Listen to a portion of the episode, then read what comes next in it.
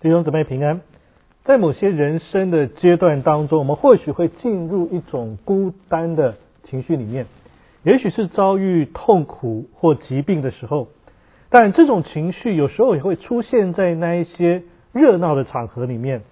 当你看着周遭人的快乐喧闹，有时候我不知道你会不会有一种怅然若失的一种寂寞会涌流上来，想说我在这里有什么意义呢？别人那么欢快，但是没有人真正在乎我的需要，他们只不过是表面的关心，但却没有人在乎我的灵魂。你是否曾经有这样的感受？就像是诗人在诗篇一百四十二篇第四节所说的：“求你向我右边观看，因为没有人认识我，我无处避难，也没有人眷顾我。”有时候，魔鬼撒旦会继续为那黑暗的情绪。蒙上阴影，为那个谎言提供一些虚假的证据，但真相是什么？真相是并非如此。有人在乎你的境况，有人在乎你的寂寞，有人在乎你因为生活的压力而直不起来的那个腰啊！有人在乎。今天的经文在路加福音十三章十节开始的这段经文，我先念给大家听这段经文的背景。在安息日，耶稣在会堂里教训人。有一个女人被鬼附着，病了十八年，腰弯的一点直不起来。我们先在这里停下来，然后在信息当中去读之后的经文。我很喜欢阅读福音书当中所记载耶稣为人所做的事情，因为这带给我们极大的盼望。我相信在两千年前耶稣基督所做的事情，在今日他仍然在做。圣经的话仍然新鲜，仍然具备着两千年前一样的能力。今天我们可能因为各式各样的原因而变形走样，就好像这个女人一样。但今日你若愿意仔细观看耶稣为他所做的事情，思想他的话，耶稣一样可以让你得到自由。回到这段经文，这一件事所发生的地点，这可能是我们大多数人都没有去过的地方，叫犹太人的。会堂，路加福音十三章第十节说：“安息日，耶稣在会堂里教训人。”今天我们对于犹太人有一种矛盾而纠结的情感啊这一群人拒绝耶稣，并且定死爱他们的救主。即使救主的预言充分应验在这个民族的上面，但至今有很多的犹太人还是刚硬着心，不愿意承认耶稣是弥赛亚。但是我们也明白。福音是由一群犹太人使徒而传到全世界，神仍然爱着他们。所以当耶稣做工的时候，他并没有放弃他们。耶稣仍然试图去尝试接触这一些抵挡他的犹太宗教分子，他继续在会堂里面去宣讲真理。那么犹太会堂到底是什么样的地方？一般认为会堂是在犹太人被掳的时期。所发展出来的聚会中心呢？当时圣殿被毁，所以会堂就成为他们祈祷跟教导的场所，慢慢就变成他们在会堂当中敬拜。而当犹太人归回之后，圣殿重建，但会堂仍然被保留下来，那么就成为犹太人日常聚会的场所。所以，如果从功能来看的话，会堂更像是今天教会当中的团契啊。有教导，有祷告，有敬拜，有交流啊！弟兄姊妹彼此操练这个相爱的这一种的地方啊。接着我们看见故事发生的时间是安息日啊。犹太人的安息日是从周五日落时分开始的哦，所以大多数犹太会堂在星期五晚上开始有敬拜的聚会，所以这很可能是在周五的晚上一个很富含宗教传统的地点跟时间。而在那里，耶稣再一次向这些犹太宗教分子发出挑战，但他所收到的不是顺服跟悔改的回应，而是更大反对他的声音。所以，如果你留意路加福音的记载，这个是路加福音当中最后一次我们在犹太的会堂里面遇见耶稣。而在那里，耶稣看到一个可怜的女人，在路加福音十三章十一节说。有一个女人被鬼附着，病了十八年，腰弯的一点直不起来。这个女人身体弯曲到连站都站不直啊，就是上身跟下身成九十度啊。这女人已经这样生活了十八年，这让我想起另外一个妇人，叫血肉的妇人。那个女人忍受了十二年，但是这个女人比她忍受的更久。我们可以想想看，他弯下腰的样子，他没有办法抬头看见天空。在过去的十八年里面，他一直低头看着脚下的泥土，还有其他人的脚。他是地面专家他知道街道的位置，他知道每一块不平坦的石头，每一个水坑，他也知道每一个人的脚跟他们的凉鞋。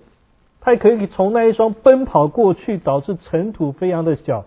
知道说那个是邻居的男孩，他也知道犹太会堂当中拉比的妻子也许穿着那一双他从未见过哇那个最好的一双凉鞋，因为驼背，他的呼吸很困难，他的筋这个肩颈酸痛，他没有办法正常的吃喝，他没有办法跟那些餐桌的人上面很正常的交谈，他只能卷着身子像婴儿一样躺在这个。床上去休息，所以毫无疑问的，这个人是充满自卑的，因为他就是当人想到自卑这两个字的时候，那个脑海当中就会描绘出来的一种形象。记载这件事的人是陆家，记住他是个医生啊，所以医生陆家用很特别的词语来诊断他的病情，他并不是一般的病症。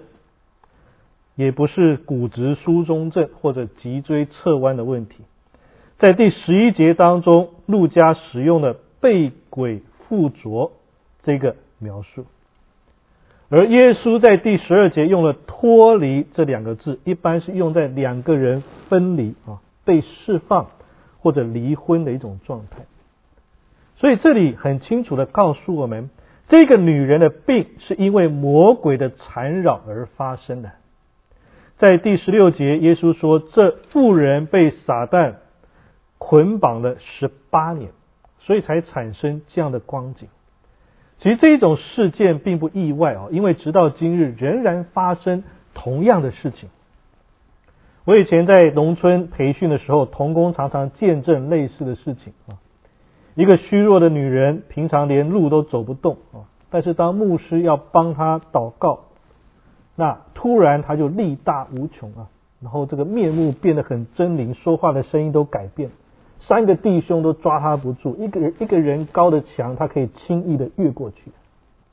还有一位传道人跟我分享说，他亲眼看见一个人被鬼附，当他为这个人祷告的时候呢，这个人的嘴里就不断的吐出白烟出来。其实恶魔的缠绕的确会引发身体的问题，但并不是所有的疾病。都是由恶魔引起的。事实上，圣经记录耶稣行许多病得医治的这个神迹，大概只有四分之一是因为恶魔的影响。但是我们必须留意啊，今天魔鬼也许不会用这种很实际附身的方式去对待人，但是他可以用其他的方式去影响人，譬如透过试探。所以，这个女人她的灵魂深深被魔鬼所捆绑。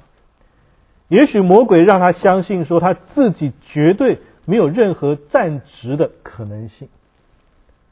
我想在这里，我有一点灵修师的思想。我不想分析魔鬼是如何让人办到无法这个站直的这件事情哦。但我发现许多时候呢，魔鬼最厉害的并不是他可怕跟危险的力量。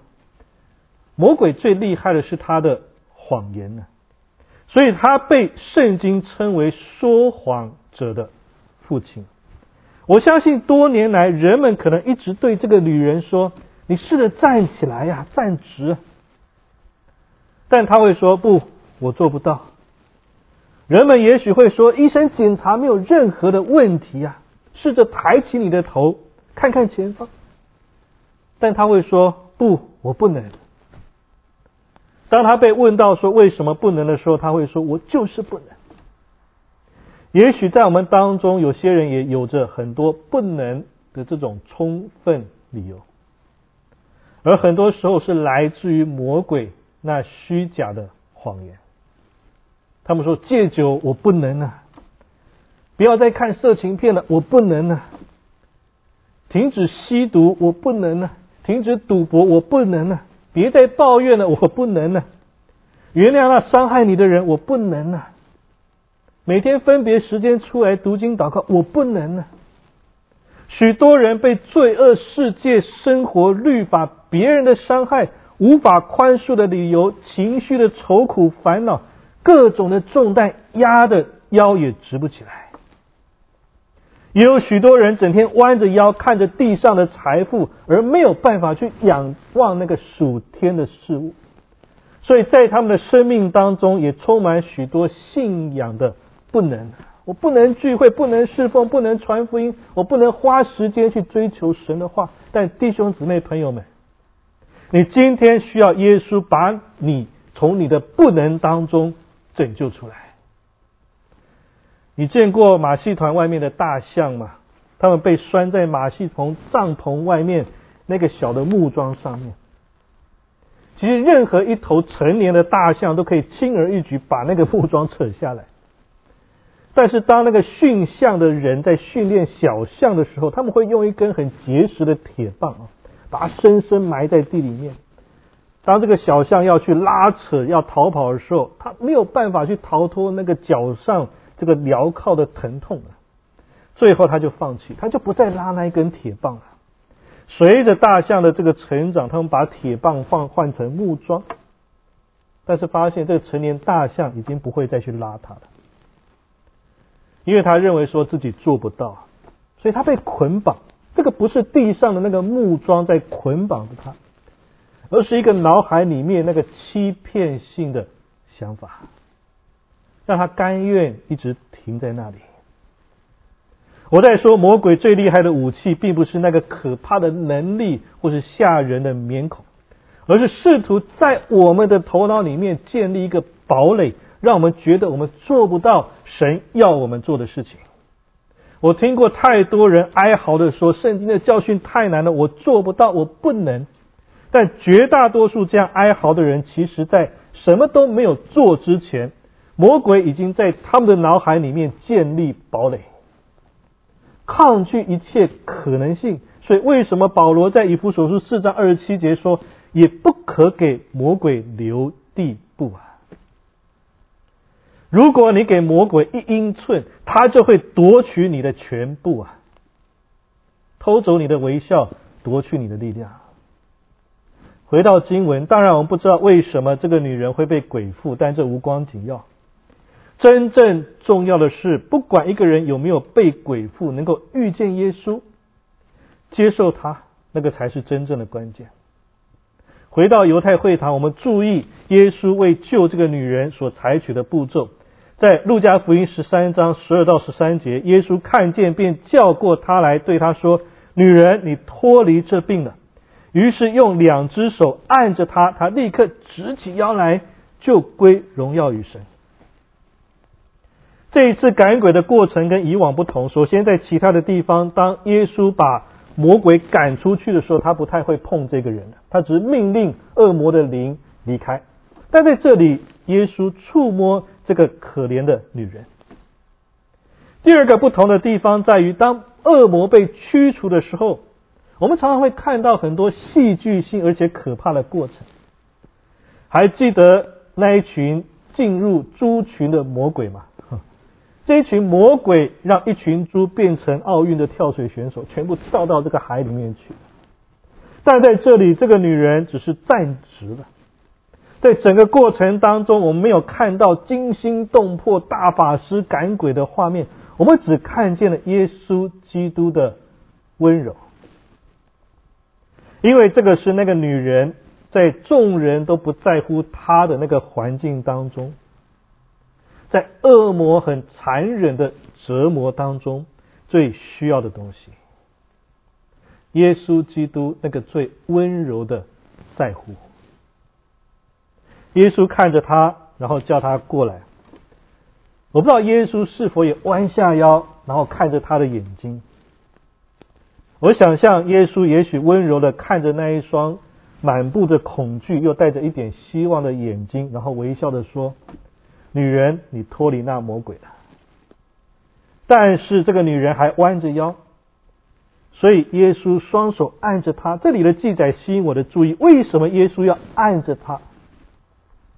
尤其对一个驼背的女人而言，正常医治的方法不是应该要扶起她吗？让她直立起来，结果却按着她，这不是更加驼背吗？其实按手是耶稣很常用来医治人的方式啊，在马可福音当中，耶稣用按手的方式治好了患病的、瞎眼的、耳聋的。但对犹太人来说，按手还有一个很重要意义，叫做接纳。接纳，还记得吗？有一次，有一群小孩子到了耶稣的面前，门徒阻止啊，小孩子不要来这里。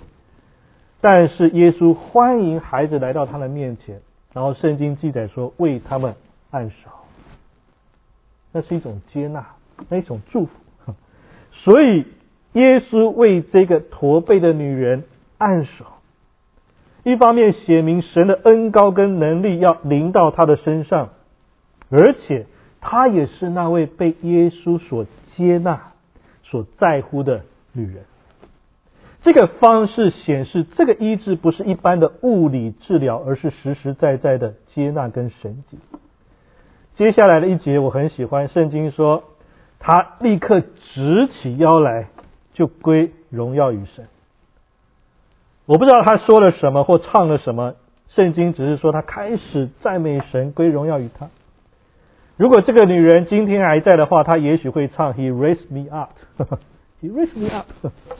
当我无法站立的时候，耶稣让我重新得力啊！而这个也是耶稣今日仍在做的事情，他仍然继续在接纳、在触摸、在医治那些软弱的人，让人有能力再一次站起来赞美神。弟兄姐妹朋友们，也许你觉得世界的重量让你翻了一番呢。你也许觉得自己被压弯的那个腰啊，因为你必须承承受很多沉重的负担，有很多的忧虑、焦虑，让你屈服、心痛、挫折。我们当中有些人失去工作、失去健康、受到伤害、拒绝或错待，承受很多的压力，我们似乎再也无法抬头看。也或许有些人被困在一些隐秘的罪里面，有一些深沉的黑暗的秘密，好像让我们整个人都走样了，都变形了。也许你周围的人们说你抬起头来，你振作一点，你快乐一点，但你的回答说我不能啊。他们说脱离那个光景，你说我不能。但现在耶稣要为你做的和他要为这个女人所做的是一样的。首先，他已经看见你的眼睛，他了解你的疼痛。你也许可以用微笑来向别人隐藏你的痛苦，但耶稣已经看见你生命的痛苦。他要召唤你回到他的身边。他说：“凡劳苦担重担的人，可以到我这里来，我就使你们得安息。”耶稣要对你说话，让你知道你可以摆脱你的弱点。但是，耶稣最打动我们的是。每一次，当我们遇见耶稣，耶稣他会触摸我们，对我们说：“孩子，你脱离这病了。”如果你的婚姻一团糟，你因为重担而弯腰，让耶稣来触摸你，然后站起来赞美他。如果你沉迷于某些事情，撒旦把你束缚了，让耶稣来触摸你。然后暂时来赞美他。今天把自己就交给耶稣。那么一个实际的问题是我怎么把自己交给耶稣？我们来看看这个女人做了什么。其实整个事件当中，这个女人一句话都没说，什么事也没做。但是她得到医治的关键是什么？即使你看到这个女人被恶魔所折磨。即使他的背部、脖子持续的疼痛，即使重力在他的身上发挥了残酷的作用，但是他明白，如果他不坚持的话，世界不会因为他而停止，因为没有人在乎他，他只能竭尽所能的生活。但最重要是，在这里他没有停止前往会堂的脚步。即使那里的人不在乎他，即使他所走的每一步路可能都充满破碎，但是他唯一的盼望却是在那里。我们不知道他是因为知道耶稣在那里而去，还是他平时的习惯就到会堂去。但至少我们可以肯定，在这个富人的心中，那里才是唯一可以让他摆脱魔鬼的地方。所以他到了犹太的会堂，甚至他不能进到会堂里面去的，因为那个是为男人所设的。他只能在为这个妇人跟小孩所设的那个边间旁边，他留在那里，他远远去听那位耶稣在会堂里面的教训。也许他听着耶稣温暖而坚定的声音，觉得哎，今天这个拉比很不一样啊。哪知当讲道结束之后，他远远看到这一位拉比的脚开始走路，穿过。拥挤的会众，边走边靠近他所站的妇女区啊，然后耶稣的脚就停在他视线的边缘，对他说：“女人，你过来。”这个女人低头看着耶稣穿着凉鞋的脚，接下来她感受到耶稣双手的触摸，突然之间，他的脊椎骨就开始移位，一股冲动让他拱起他的身子向上站立。他背上那个驼峰突然就松开了，他站立起来就好像一个年轻女孩一样。而今天弟兄姊妹，你能做的也是一样。也许重担压着你无法呼吸，但是你不要放弃，坚持去那耶稣会出现的地方。也许在教堂里面，也许在圣经里面，也许在祷告的里面。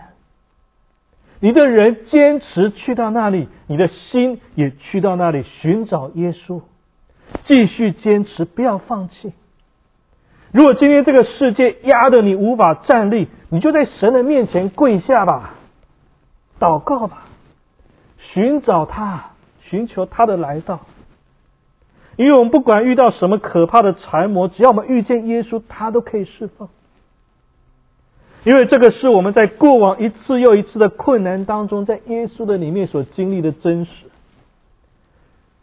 基督徒作家 Henry Cloud 他曾经写下一段话说：“他说，许多人以为盼望是和我们的未来有关，但实际常与我们的过去有关。当我们经历到从痛苦转变为安慰时，我们就发展出盼望。”而当我们一再有这样的经历后，就会开始产生信心，知道痛苦不能把我们怎么样，而安慰很快就要来到。虽然在人群当中，也许别人不在乎你的遭遇，但耶稣在乎，而他从不叫我们失望。继续坚持寻找他，而当时候到了。他也要走到你的面前，说：“你脱离了神的旨意，要成就在你的身上。”这个是耶稣永远不变的应许。让我们回到经文，在那一天，那个驼背的女人得到释放，但却有一个男人走一个更不一样的道路。这个男人却变得更加的走样。讽刺的是，这个人是会堂的主人。他一直在会堂里面，但他的人在那里，心却不在那里。路加福音十三章十四到十六节，管会堂的因为耶稣在安息日治病，就气愤愤的对众人说：“有六日应当做工，那六日之内可以来求医，在安息日却不可。”主说：“假冒伪善的人啊，难道你们个人在安息日不解开槽上的牛驴，牵去饮吗？”况且这女人本是亚伯拉罕的后裔，被撒旦捆绑了这十八年，不当在安息日解开他的绑吗？当那一位被释放的妇人赞美耶和华，其他人也很欢乐。在会堂的主管一点也不喜欢啊，他的愤怒让他整个人都变形了。他气愤愤的从人群中跳出来，命令大家安静，不准高兴啊！他不愿意众人在他的犹太会堂里面失去控制，他要消灭大家快乐的自由。他甚至引用出埃及记二十章九到十节来为自己的行为辩护。那你说六日要劳碌做你一切工，但第七日要向耶和华你神当守的安息日。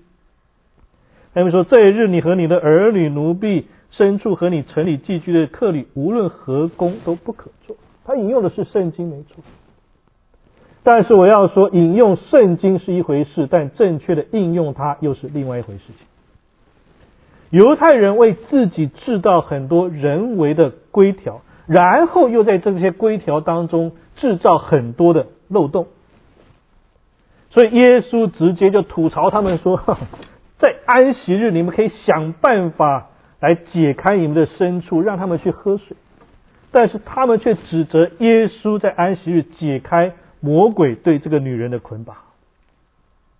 其实耶稣在这里所指责的是，他们对动物比对人还好。但遗憾的是，这些自封为宗教专家的后代，在至今仍然存在。这一些人的通病就是看重规条而轻看人。这一些紧张兮兮的人，喜欢倚靠一些严格的宗教规条。而不是用自由喜乐的心态去建立与神的关系。他们抱怨的很快，批评的很准，有时候论断还有凭有据。当他们看见有人在主里里面过得很快乐的时候，他们马上感到不安。为什么？因为也许在他们脑海里面，一个伟大的圣徒应该要带着胃酸过多、消化不良，再带个偏头痛的一个表情啊。这一些的宗教家，随时预备好要监督那些被耶稣所释放的人，而且要谴责任何他们意想不到的喜乐情绪。这其实不是什么新鲜事情啊！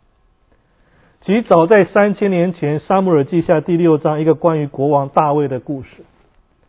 当时神的约柜在耶路撒冷之外许久，于是这个大卫定义把约柜接回来，带到耶路撒冷城。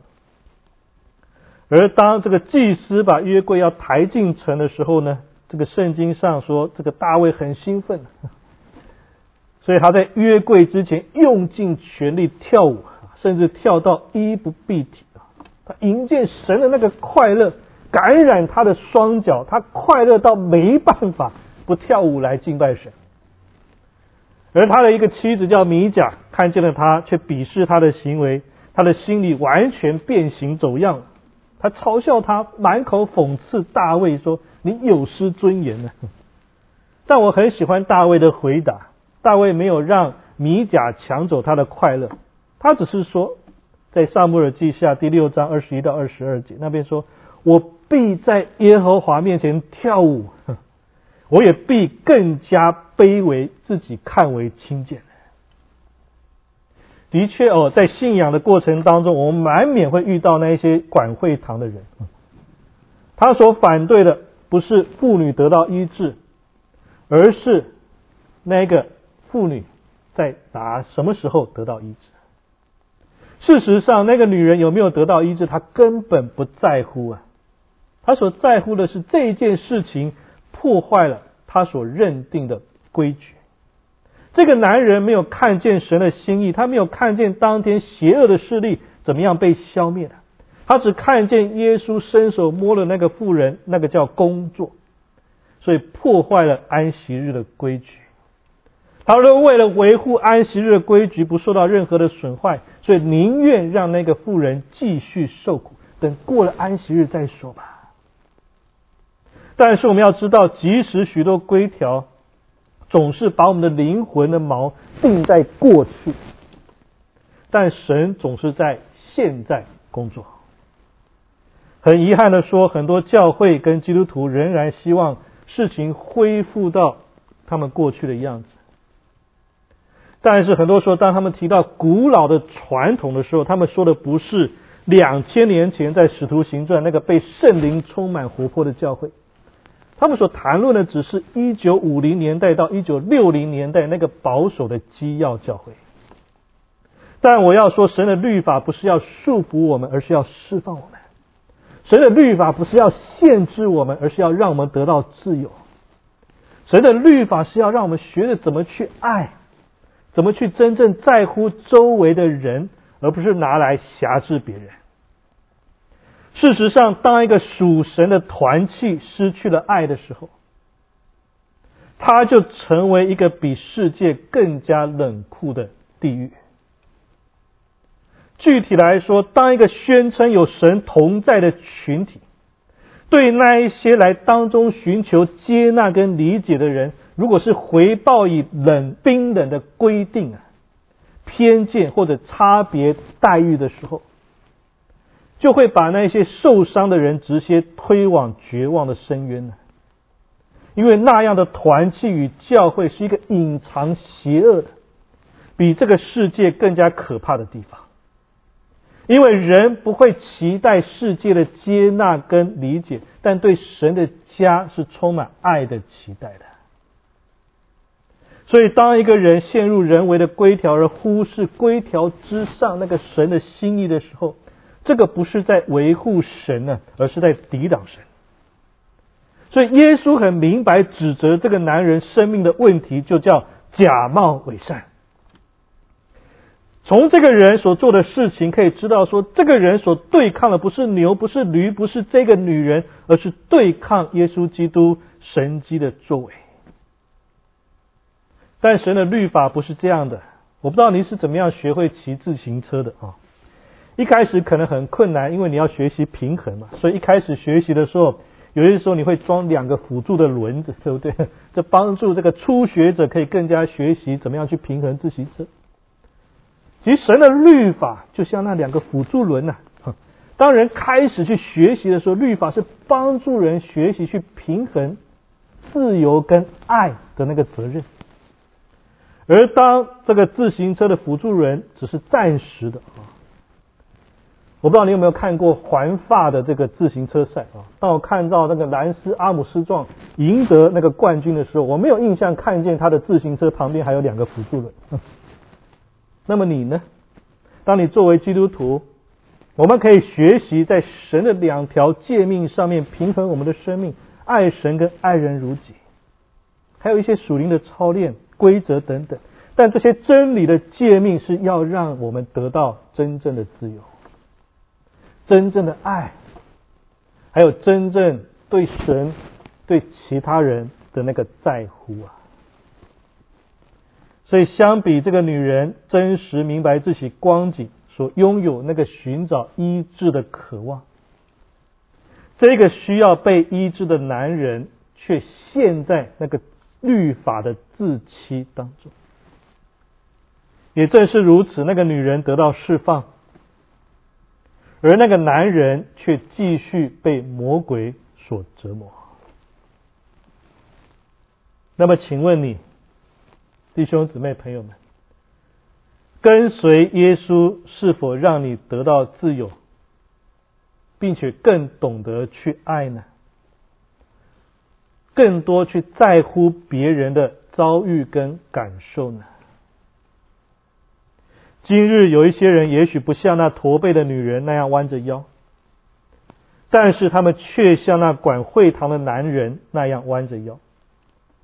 被律法主义还有自欺欺人的金钱所束缚的，这些人也许带着尊贵的标志，但却显出魔鬼的无情。但不管怎么样，回到耶稣的面前，耶稣要释放我们，只要我们愿意真心的去寻找他的同在，他要我们一心一意的去享受那天国的喜乐。即使这个世界很多人并不在乎你，不在乎我，但是耶稣基督却永远在乎我们。我们一起来祷告，天父上帝，我们感谢赞美你。